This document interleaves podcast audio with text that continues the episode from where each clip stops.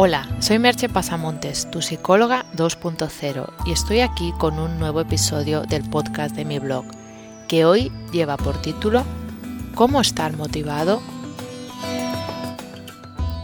La motivación es una de esas muchas palabras que ha pasado del lenguaje más propio de la filosofía y de la psicología al lenguaje cotidiano.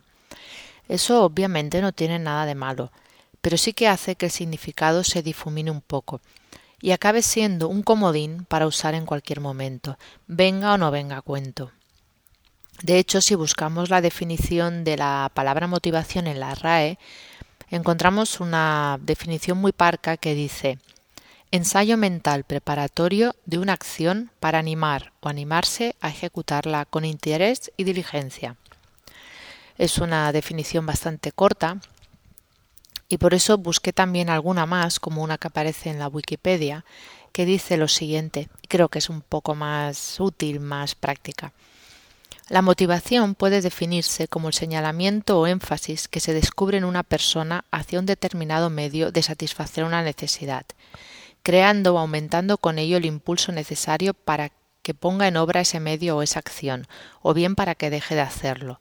La motivación es un estado interno que activa, dirige y mantiene la conducta. Creo que esta definición es más completa porque conecta el hecho de que hay una necesidad, hay un, algo interior que nos mueve a hacer o dejar de hacer alguna cosa para cambiar esa sensación interior, sea porque cubrimos la necesidad o sea porque seguimos en marcha para intentar cubrirla. En otras ocasiones ya he hablado de qué nos motiva realmente, que es un libro de Daniel Pink que nos permite descubrir algunos mitos acerca de la motivación y darnos cuenta de qué cosas son las que realmente resultan motivadoras. Y también he, comentado a veces el tema de tener una, una, finalidad, un para qué. Es una cosa que nos ayuda en el momento de, de sentirnos motivados, porque esa finalidad es de por sí algo motivador para la mayor parte de las personas.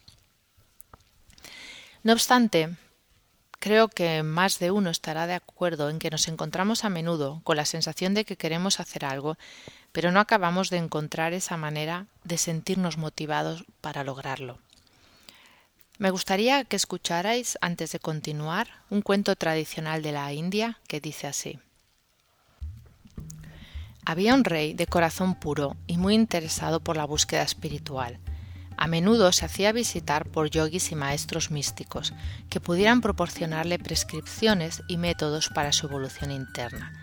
Le llegaron noticias de un asceta muy sospechoso y entonces decidió hacerlo llamar para ponerlo a prueba. El asceta se presentó ante el monarca y éste, sin demora, le dijo O demuestras que eres un renunciante auténtico o te haré ahorcar. El asceta dijo Majestad, os juro y aseguro que tengo visiones muy extrañas y sobrenaturales. Veo un ave dorada en el cielo y demonios bajo la tierra. Ahora mismo los estoy viendo. Sí, ahora mismo. ¿Cómo es posible, inquirió el rey, que a través de estos espesos muros puedas ver lo que dices en el cielo y bajo tierra? Y el asceta repuso, solo se necesita miedo. Es obvio que ante la perspectiva de la horca, el asceta se siente tremendamente motivado a hallar una respuesta, incluso hasta el límite de inventársela. Sería un ejemplo de cómo una motivación extrínseca, por algo que nos viene de fuera, puede hacer florecer la motivación intrínseca, que surge de nuestro interior, destinada a satisfacer algunas de nuestras necesidades. En este caso, destinado a evitar la muerte porque lo que está claro es que, sea provocada por algo externo o por algo interno, la única motivación que podemos sentir es en nuestro interior. Pero a veces, pienso que por suerte, no tenemos motivos externos tan poderosos como los de la asceta. Por ello, cuando ante algo que pensábamos que nos motivaba, Pongamos algunos ejemplos, hacer ejercicio, adquirir una competencia profesional nueva, sacar adelante un proyecto, mejorar nuestra relación de pareja. Vemos que no estamos haciendo nada para conseguirlo o que no paramos de postergarlo, estaría bien empezar planteándose las siguientes preguntas. La primera de ellas. ¿Realmente quiero eso? Esta pregunta nos obliga a ser sinceros con nosotros mismos y reconocer si es algo que de verdad queremos, con el esfuerzo que implique conseguirlo, o si solo es un deseo lanzado al viento, pero por el que no estamos dispuestos a hacer casi ningún esfuerzo.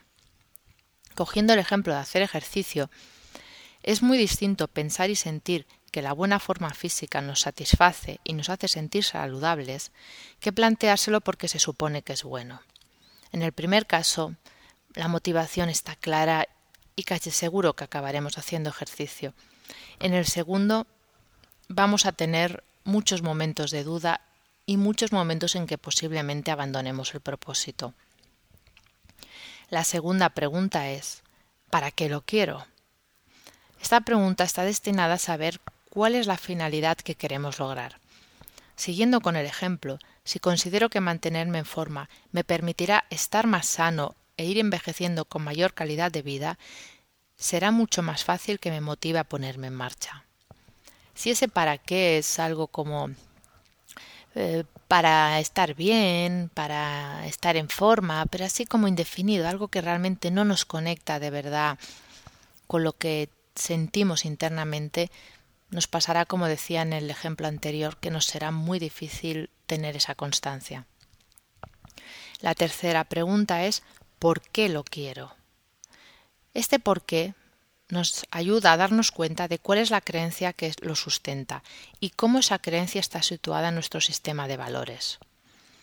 Las creencias son pensamientos muy arraigados en nuestro interior y que nos demos cuenta o no marcan la mayor parte de nuestros actos.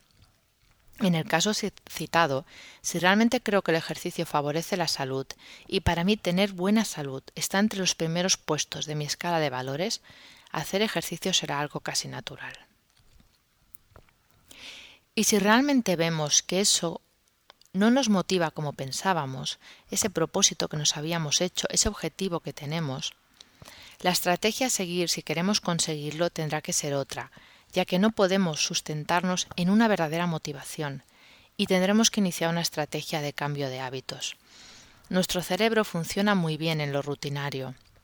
Y si conseguimos introducir un hábito, aunque en un principio no estemos muy motivados para hacerlo, el hecho de transformarlo en un hábito nos facilitará hacerlo. Y no es que esto sea una opción de segunda fila, porque también puede suceder que algo nos motive mucho, pero no sabemos cómo introducirlo en nuestra vida diaria. Son eh, opciones o alternativas complementarias. Me gustaría citar la frase de Jim Ruin que dijo La motivación es lo que te ayuda a empezar. El hábito te mantiene firme en tu camino. Para introducir este hábito podemos usar los trucos que, explican los hermanos Heath en Cambia el Chip, es un podcast que tenéis y un post si queréis leerlo. Y sobre todo recordar que lo ideal es actuar en pequeños pasos pero constantes. Os dejo con un par de preguntas. ¿Son realmente congruentes tus motivaciones? ¿Cómo lo haces para sentirte motivado? Hasta aquí el podcast de hoy y nos escuchamos en el próximo podcast. Bye bye.